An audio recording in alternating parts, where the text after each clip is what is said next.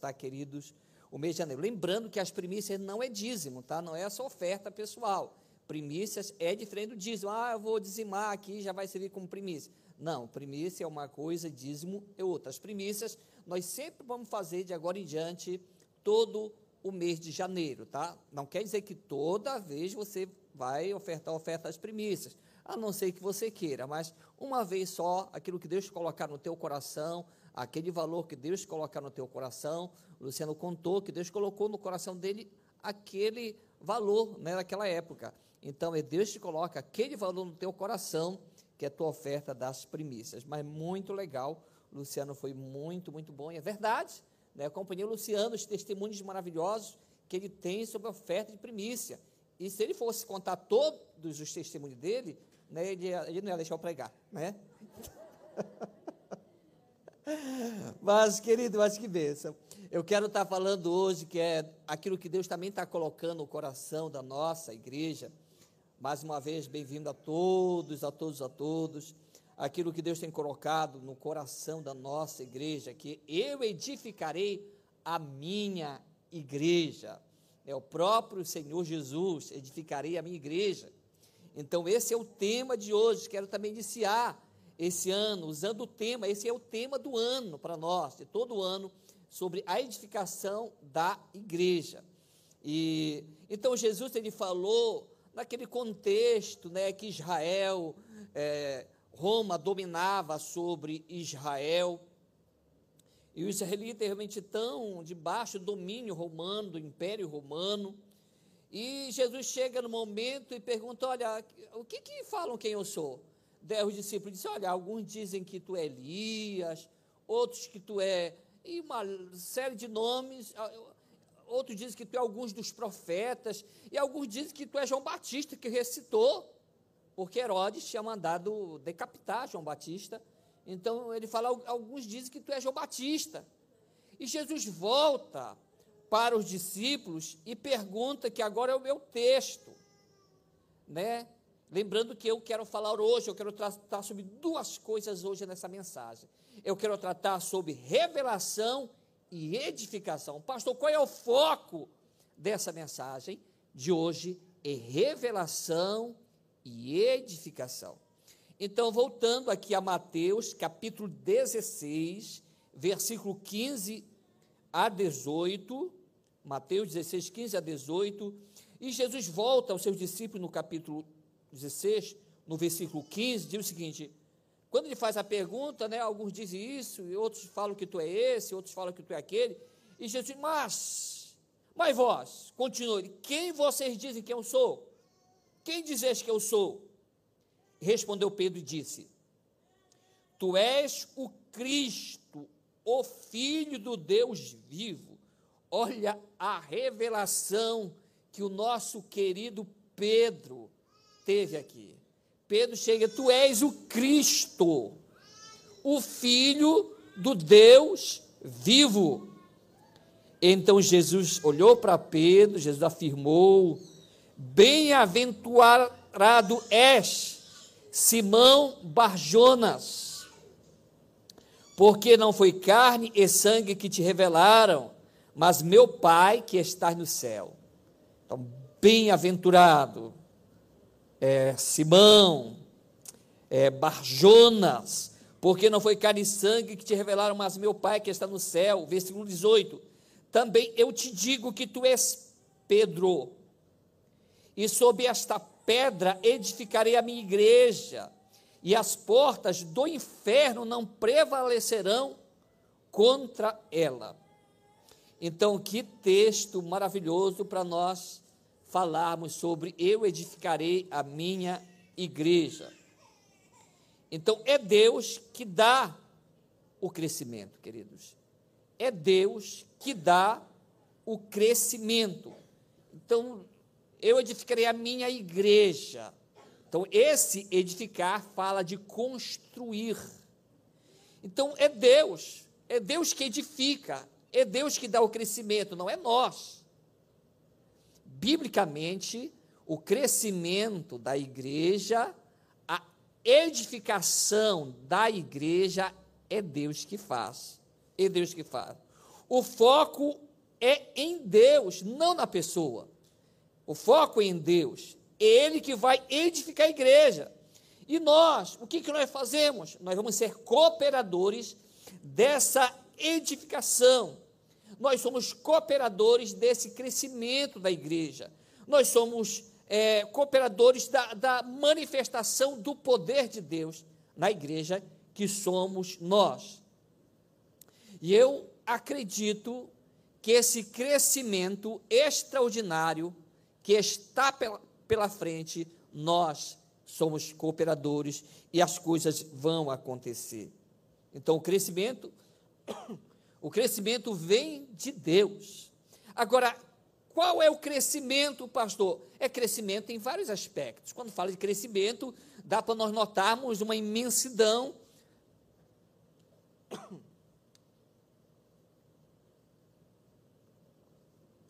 Quando falamos sobre crescimento, dá para notarmos uma imensidão de coisas. Crescimento no amor, crescimento na vitória na família, crescimento numérico na igreja, que é um contexto muito forte aqui que estamos falando, crescimento em relacionamento com Deus. Então, é muito importante sabermos que o crescimento vem do Senhor. Olha só o que o apóstolo Paulo fala em 1 Coríntios capítulo 6, capítulo 3, 1 Coríntios, primeira carta de Paulo aos Coríntios, capítulo 3, versículo 6 e 7 e também o versículo 9. Primeiro, o versículo 6. Olha o que Paulo fala: Eu plantei. Ele está falando sobre falar de Deus, sobre evangelismo, sobre ensinamento cristão. Ele está dizendo: Eu plantei, Apolo regou. Eu falei do amor de Deus, eu lancei sementes, mas Apolo ele regou. Mas é, mas o crescimento veio de Deus. Então eu falei das coisas de Deus, a Paulo confirmou o que eu falei, mas a mentalidade sadia das pessoas é Deus que dá. O amor ao coração é Deus que dá. A vitória vem através de Deus. Eu eu falei de Deus.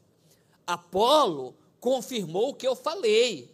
Só que a vitória, o crescimento da igreja, o crescimento saudável nas famílias, o crescimento na mente e no coração, a transformação de vidas, quem dá é Deus. Não é, não sou eu. Não é o homem que causa essa transformação. Ele coopera com essa transformação. Então, meu querido, é Deus que dá a mudança na mente e no coração das pessoas, não é a força da carne. Olha, tem que mudar, tem que transformar, tem que mudar. Não, não, não.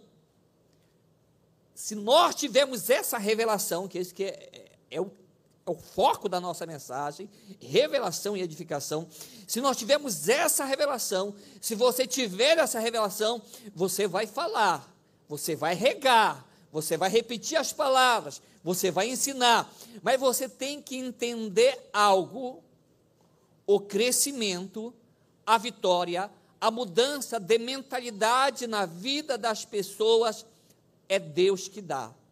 Você é o cooperador das coisas de Deus.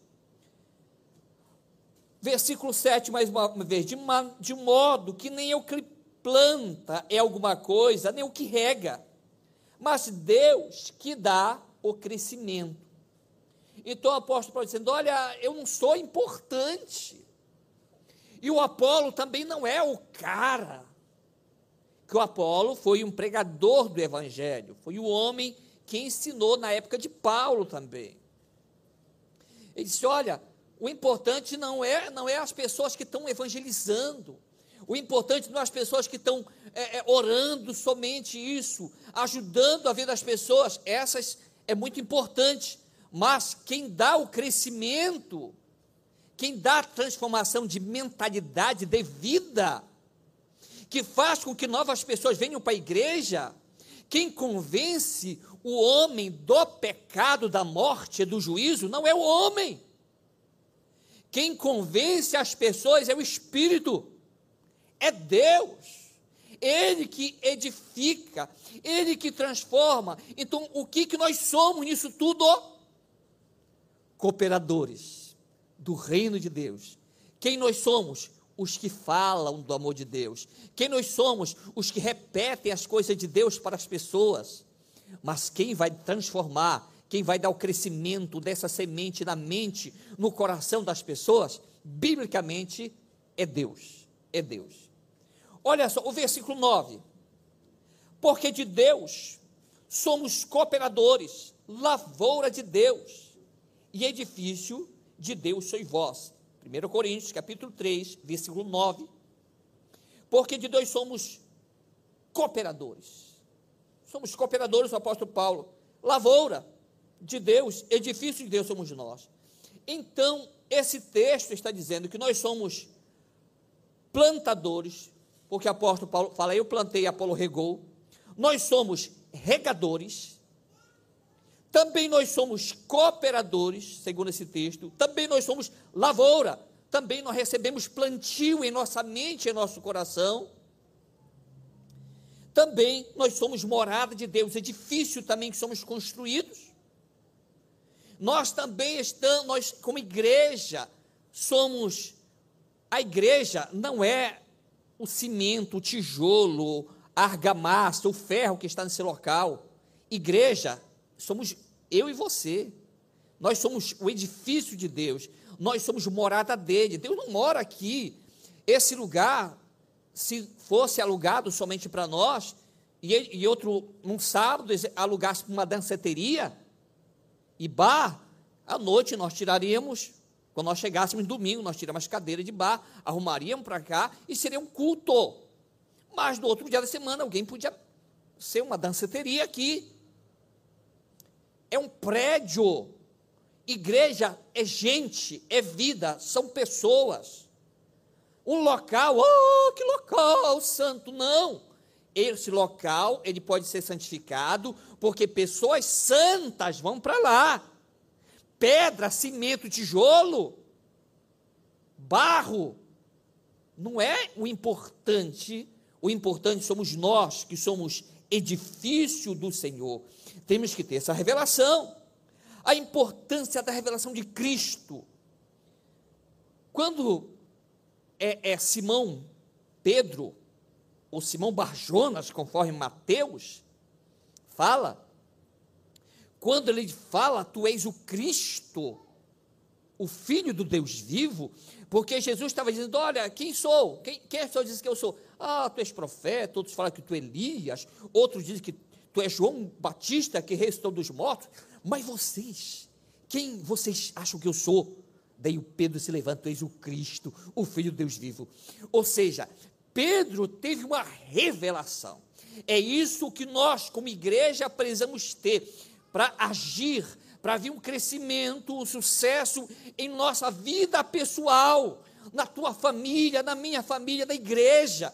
Precisamos ter revelação de Jesus Cristo.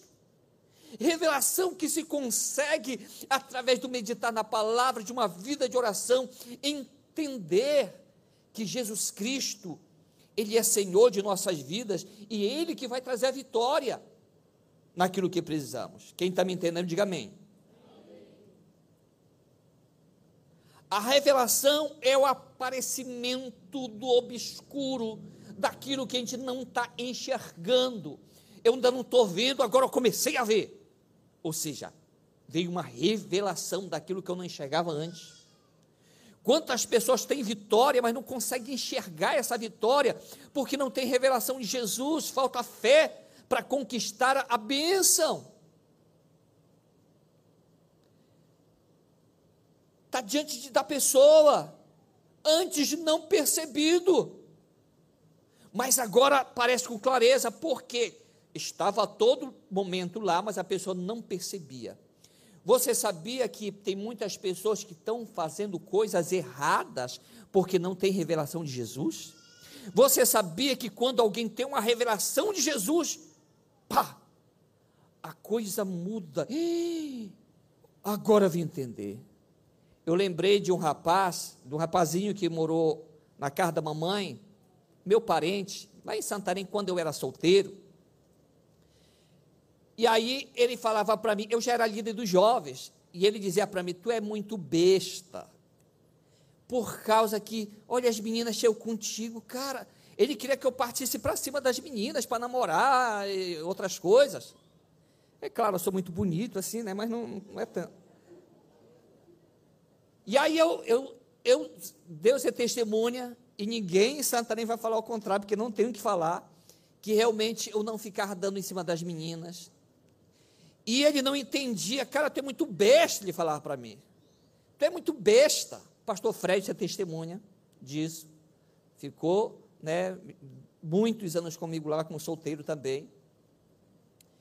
E, e aí, uma noite, nós fomos para a praia, assim com uma equipe de oração, e eu pedi para Deus revelação, que Deus se revelasse aquele rapazinho. E eu orei na cabeça dele, quando eu orei, ele caiu na unção. Quando ele levantou, ele levantou assim, assim numa outra dimensão. Ele teve revelação de Jesus. E quando ele teve revelação de Jesus, ele disse: Pô, agora que eu te entendi, Dinho. Agora que eu entendi por que, que tu não ficava namorando com as meninas, ficava dando em cima das meninas, ficava fazendo isso e aquilo. Agora que eu entendi. Ele não entendia de uma ótica natural. Ele foi entender a partir de uma ótica espiritual. Então só se consegue entender o mundo espiritual quando se vive nele. Fora dele, não tem entendimento, é besteira, é babaquice a vida cristã, Pô, tu, tu, não vai fazer isso, tu não vai fazer aquilo, por quê? É, não existe uma lógica para. Afinal de contas, eu sou homem, em outras palavras, né? afinal de contas, entende? É, é esse linguajar que existe se não há uma revelação de Jesus. Tudo é normal, o pecado é normal. Então, o alvo é que eu tenha uma revelação de Jesus, para que venha a edificação, Cristo fluir através da minha vida, as pessoas verem Jesus através de mim, e eu trazer pessoas para a igreja, que eu tenho revelação de Jesus. Eu quero ganhar pessoas para Jesus. É aquilo que está diante de nós, diante de você, antes não percebido, não entendido, não notado, mas visto agora eu não percebia. Ah, olha como é que é as coisas espirituais. É o Capitão Gancho, qual era o inimigo do Capitão Gancho? Peter Pan. Não é Peter Pan, é Peter Pan, né? Então, daí eu assistindo Peter Pan, o Peter Pan entra na terra do nunca. Quem já assistiu? Ele entra na terra do nunca. É essa terra do nunca, né? O nome, tá certo. E aí o Peter Pan vê todo mundo comendo lá e bebendo. Peter Pan. Hum, que negócio, todo mundo comendo, bebendo, todo mundo aqui. E o Peter Pan não conseguia comer, não conseguia beber nada, que, não, que tudo era engano. Era algo que não era verdadeiro. Daí, de repente, não sei se ele bate a cabeça, não sei o que acontece lá com o Peter Pan, não me lembro mais. Mas o Peter Pan enxerga, ele teve revelação, claro, uma coisa de, de, de, de desenho animado de, da Disney, ele teve uma revelação de algo que não era normal para ele, que ele não via antes. Então tem comida aqui. E ele começou a comer. E começou a, a, a. Então, tem pessoas que é assim. Não percebe o mundo espiritual, não consegue ver nada. Não consegue ver porque não tem revelação, não consegue entender as coisas de Deus. Porque dia de domingo o pessoal vai para a igreja orar.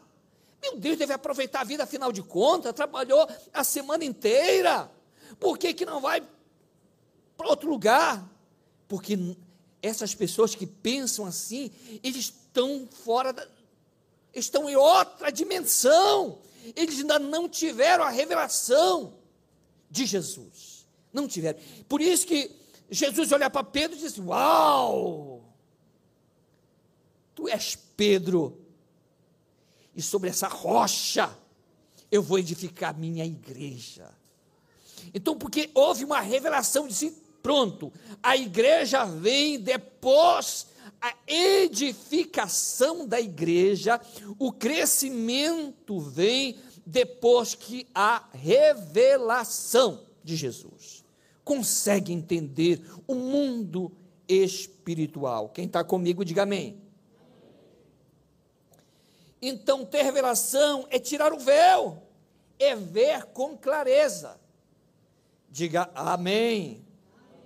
Diga para o seu irmão, diga meu irmão, ter revelação é ver com clareza. Diga sem véu. Eu estava viajando com alguém de São Luís para Belém. São Luís do Maranhão para Belém de caminhão deu uma neblina. Gente, a gente tinha que andar, eu acho que 20 km por hora, porque ninguém enxergava muita coisa na nossa frente, não. Não tinha revelação, tinha neblina. Então tem gente que está assim, não tem revelação, não consegue enxergar. Tem neblina, não tem revelação. Quando temos revelação de Jesus, nada é impossível. Diga, tudo é possível ao que crê. Diga, tudo é possível ao que tem revelação de Jesus. Quem está me entendendo, diga amém. Diga uau. Agora tem uau de leão e tem uau de gato. E tem, né, não sei qual uau assim você está fazendo. Vamos dizer, uau. Mas pode ser de gato também, né? Não tem problema não. Então, quando tem revelação, nada é impossível. Quando temos revelação, Jesus nos faz arder o peito. Sentimos algo que Ele está presente. Sentimos que Ele está presente. Então, os discípulos estão no caminho de Maús Jesus aparece para os discípulos no caminho de Maús, eles não percebem que é Jesus, ele não tem revelação ainda total de Jesus. Mas depois eles têm lá na frente revelação de Jesus. E quando eles têm revelação de Jesus, eles dizem, saquei. Agora que eu venho entender, porque o nosso peito ardia quando a gente estava andando com Ele. Olha só quando a gente está com Jesus, o nosso peito arde. A gente não é normal, não. Diga, você não é normal quando você anda com Jesus. Diga, diga de novo, diga de novo, quero ver todo mundo falando. Diga, quando você anda com Jesus, diga, você não é normal. Eu só não vou dizer fala anormal para não pegar, né? Mas quando a gente anda com Jesus, meu querido, você não é mais normal, tem alguma coisa diferente né, arde o peito, queima algo diferente. Por isso que os caros discípulos falaram: não nos ardia o peito quando ele no caminho ia falando com a gente, o nosso coração queimava. Meu querido, esse é o coração da igreja, que tem revelação de Jesus, o coração tem que queimar. E quando o coração queima, diga para o seu irmão, quando o coração queima, a gente fala de Jesus para outra pessoa. Para quem está na Europa, né, na Espanha, eu falei muito rápido. Então vamos acompanhar os irmãos. Diga quando o nosso coração queima, a gente fala de Jesus para outras pessoas. Agora diga uau!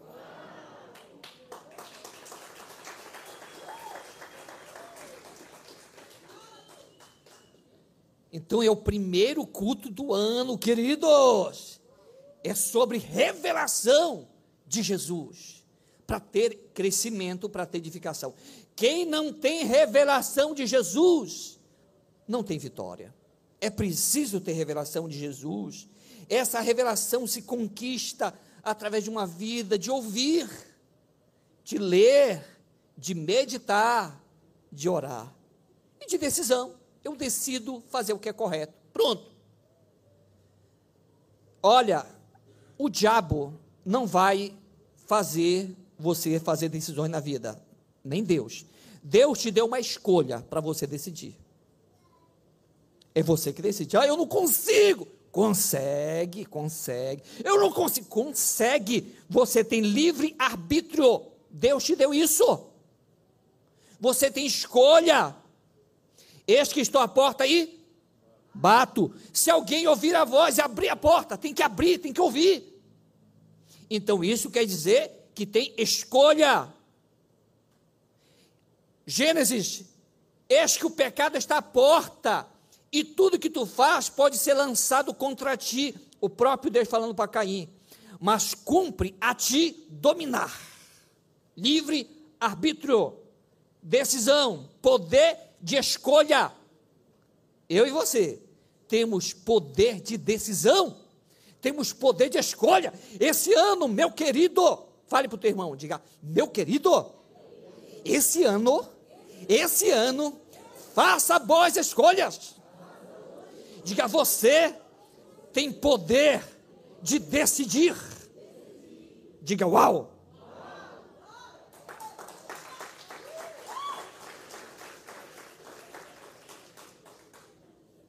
Jesus vai edificar a igreja através de pessoas que têm revelação. Jesus vai edificar a igreja através de pessoas que têm revelação. A revelação não vem através de conceitos humanos. Ah, exemplo, ah, eu acho que é melhor assim fazer as coisas de Deus. A revelação vem através de Jesus, não é do que as pessoas acham. Ah, existe o achismo, mas existe o que a palavra de Deus fala. É muito diferente o que alguém acha e o que a Bíblia diz. A revelação não vem através de conceitos humanos. Os conceitos humanos dão testemunho da revelação de Deus através de nossas vidas. Os conceitos humanos, eles dão testemunhos da revelação que Deus fez através de nós.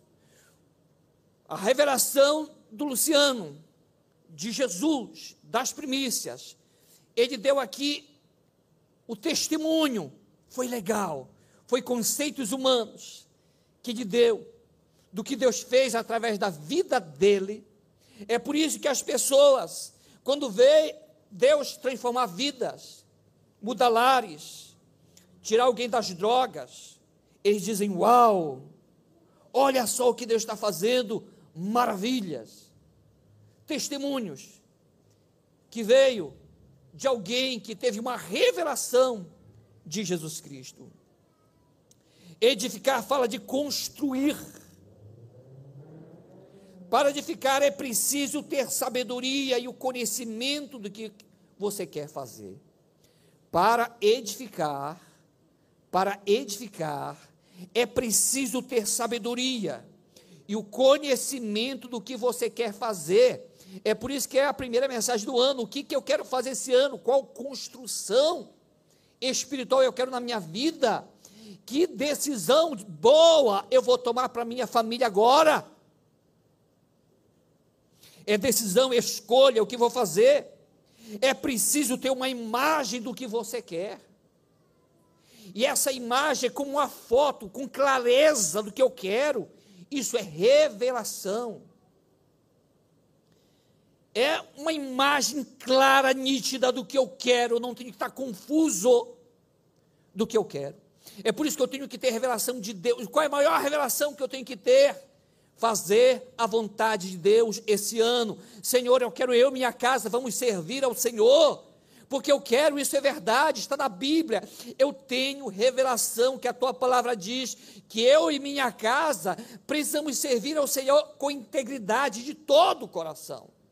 Então eu já tenho a foto, eu já enxerguei, eu vi com clareza, eu tive uma revelação espiritual clara do que Deus quer para a minha vida. E é bíblico. Então o que, que eu vou fazer? Eu sei o que eu quero, eu tenho a imagem. Antes da edificação, querido, o lugar tem que estar limpo. O que eu quero construir na minha vida? Eu tenho que limpar. O que, que tem sujo dentro de mim? O que está errado na minha vida que eu posso mudar?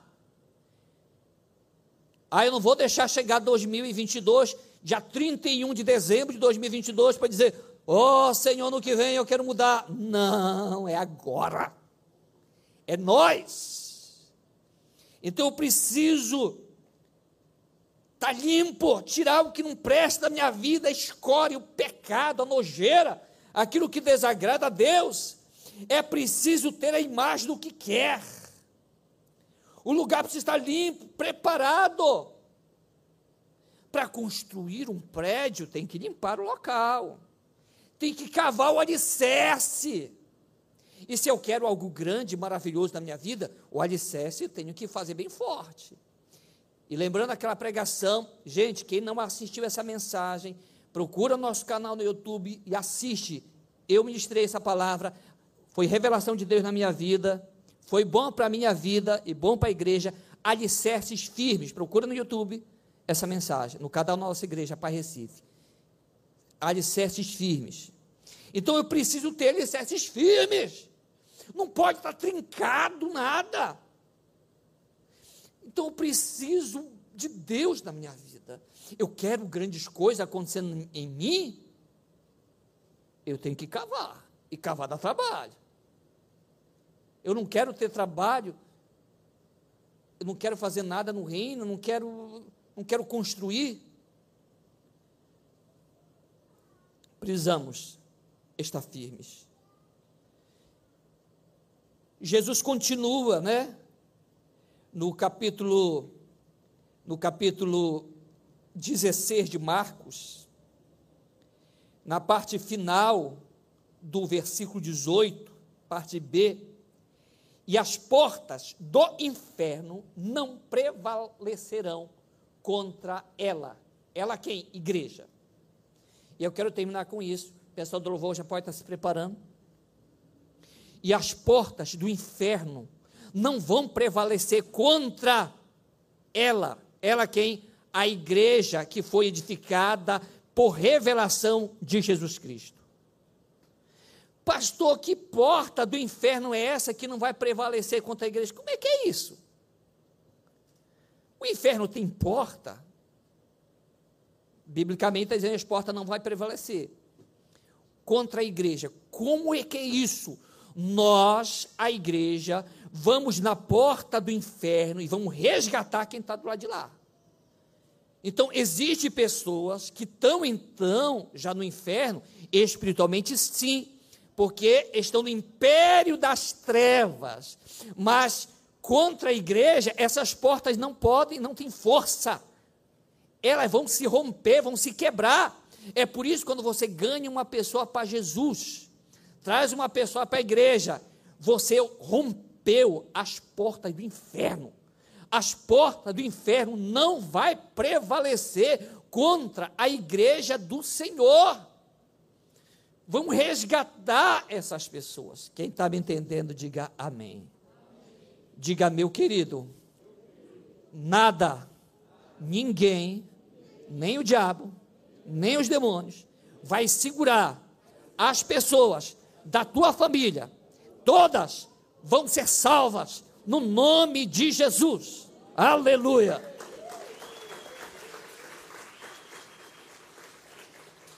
Vamos ficar em pé, queridos. E essa salvação é sozo, que significa salvação física e salvação espiritual. Salvação física e salvação espiritual. O que é uma salvação física? é cura. Ontem, não sei se Lucas, ontem o Lucas comeu um camarão, um só, meu filho. Gente, ele empolou o corpo dele todinho.